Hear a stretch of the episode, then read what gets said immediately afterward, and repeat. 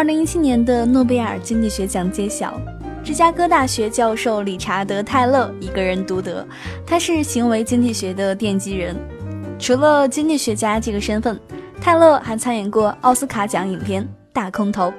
那今天呢，我们就来说一说这位传奇的经济学家以及行为经济学到底在说什么，他和普通人又有哪些联系？理财更简单，人生更自由。亲爱的减七理财的小伙伴，欢迎收听今天的电台内容。说到现代经济学的开山鼻祖，不得不提到一个人——亚当·斯密。他提出了一个重要的假设：理性人。那到底什么是理性人呢？简单来说，人会通过审慎思考，做出理性决策，谋求自己的利益最大化。所以，亚当·斯密认为人是理性的。假如我们把现代经济学比作成一座大厦，那理性人假设就是一块重要的基石。在理性人的基础上，人们都基于理性从事各种经济行为，经济学形成了一套严密且自洽的知识体系。几百年来，各个经济学家对理性人的观点几乎都深信不疑，好比物理学家对万有引力定律那样奉若神明。然而，有一个人提出了质疑，他就是理查德·泰勒。泰勒认为，在现实世界中，许多经济现象已经无法用主流的经济学理论解释了。意识到这点呢，还与他刚当上老师的一次经历有关。当时他组织了一次期中考试，结果全班平均分只有七十二分。没想到学生不高兴了，抱怨题目真的是太难了。作为年轻老师，当然不希望砸了这碗饭，但是又不想放水降低难度，那可怎么办呢？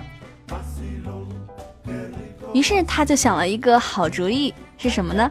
就是在下次的考试时候，把总分从一百分变成了一百三十七分，难度比上次略高一点。大多数学生只能答对百分之七十的问题，但是平均分却能达到九十六分。结果你猜怎么样？学生们反而很开心，从此以后再也没有人抱怨考试题目难了。所以你看，连学经济学的都那么的愚蠢，普通人更加就不用提啦。通过大量的调查研究后，他发现现实中人的选择行为常常背离理性人假设，而这些例子并非仅仅是个别现象，而是多到足以摇动传统经济学大厦的基石。于是泰勒提出了一个针锋相对的观点，那就是人是非理性的。其实你仔细想想，好像泰勒的观点更加符合我们的认知。经济学的理性人假设当中，假设所有参与经济活动的人都是超级计算机，会做出最优化的决定。而现实生活中呢，不要说普通人没有这种最优解的能力，就是那些人类顶尖的围棋高手，在面对真正的计算机的时候，不还是败下阵来吗？所以，人们在进行各种消费决策的时候，并不一定是趋利避害的，可能也会一时头脑发热，选择趋害避利。而且，这并不是个别的现象，大多数人在选择的时候都会犯错，或者说感情用事。比如说，我们去一家餐厅吃饭，有可能根本就不知道餐厅的味道如何，只是听陌生人推荐就去了。或者呢，因为是朋友开的餐厅，不好吃也要去捧场。总之，你看，普通人连吃饭这样的小事也不可能理性的做出最优选择。面对各种比吃饭还头大的事情，更不可能都选到最优的。所以，基于人是非理性的这一假设，泰勒把心理学引入了经济学研究当中，大大拓展了经济学研究的实用性。这就是我们所说的行为经济学。其实现在流行的许多行为经济学理论，都是泰勒提出的，比如说，第一个，沉没成本，我想你应该听过。什么是沉没成本呢？就是举个例子吧，如果钱已经花出去了，并且无法收回，这些钱就是沉没成本。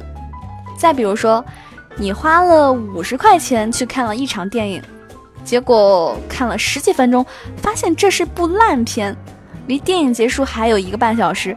这个时候你是赶紧走人呢，还是坚持看完呢？尽管理性的人呢是绝对不会考虑过去的成本，不好看就走嘛。但是大多数人还是会继续看下去，因为已经花了五十块钱了，不看完就走实在是太浪费了。第二个呢叫做禀赋效应，禀赋效应讲的是。人们往往认为自己拥有的东西比较有价值，如果要卖给别人的话，也会要求比较高的价格。给你再举一个例子吧，比如说你在卖房子的时候，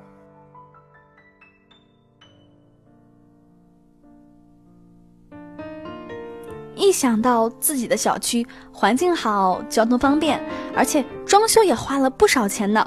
所以常常会做出不理性的挂出一个高于市场价的价格。你看，所以即便是同样一件东西，价格也会有所区别。你永远会觉得自己拥有的东西更加值钱，是不是？第三个他提出的理论呢，叫做心理账户。这个理论也是泰勒提出的。他认为呢。我们在心理上会为自己的钱分设不同的账户，每个账户的钱专款专用，这些不同的账户影响着我们日常的决策。给你举个例子，现在呢，你准备出门去看电影，可是，在路上出现了以下两种情况。第一种，哎，你突然发现丢了五十元钱。那你现在还会去电影院花五十元钱看一场电影吗？第二种，你发现花五十元购买的电影票丢了，这时你还会重新花五十元钱看电影吗？现实中呢，大多数人选择丢了钱还会继续看电影，但是如果丢了电影票，很多人就会选择不去看电影了。嗯，是不是你呢？但是对于理性人来说，既然都是损失五十块钱，如果丢了现金还去看，那么丢了电影票也应该看才对呀。所以这该怎么解释呢？这时候心理账户就派上用场了，因为人们的内心有两个账户，一个是现金账户，一个是电影票账户。现金账户少了五十块钱，不会影响你继续看电影。但是电影票账户少了五十块钱，你继续看电影就要再花费五十块钱。为了不让这个账户超支，所以你宁可放弃看电影。听起来是不是很有意思呢？其实行为经济学每时每刻都发生在我们身边，与我们息息相关呐。一些理性解释不了的东西，运用行为经济学就可以找到答案了。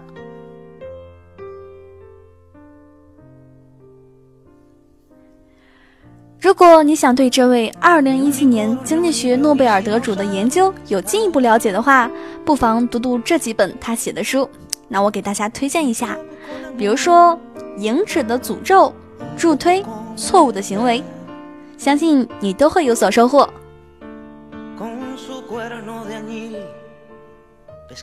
那今天的分享就到这里了，有兴趣的话可以去关注一下泰勒写的书。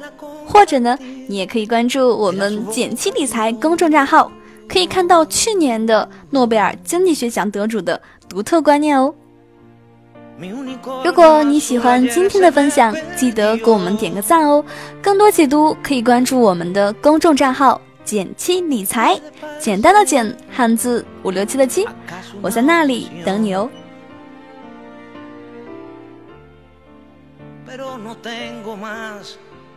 Y un unicornio azul. Y aunque tuviera dos, yo solo quiero aquel cualquier información la pagaré. Mi unicornio azul se me ha perdido ayer. Se fue.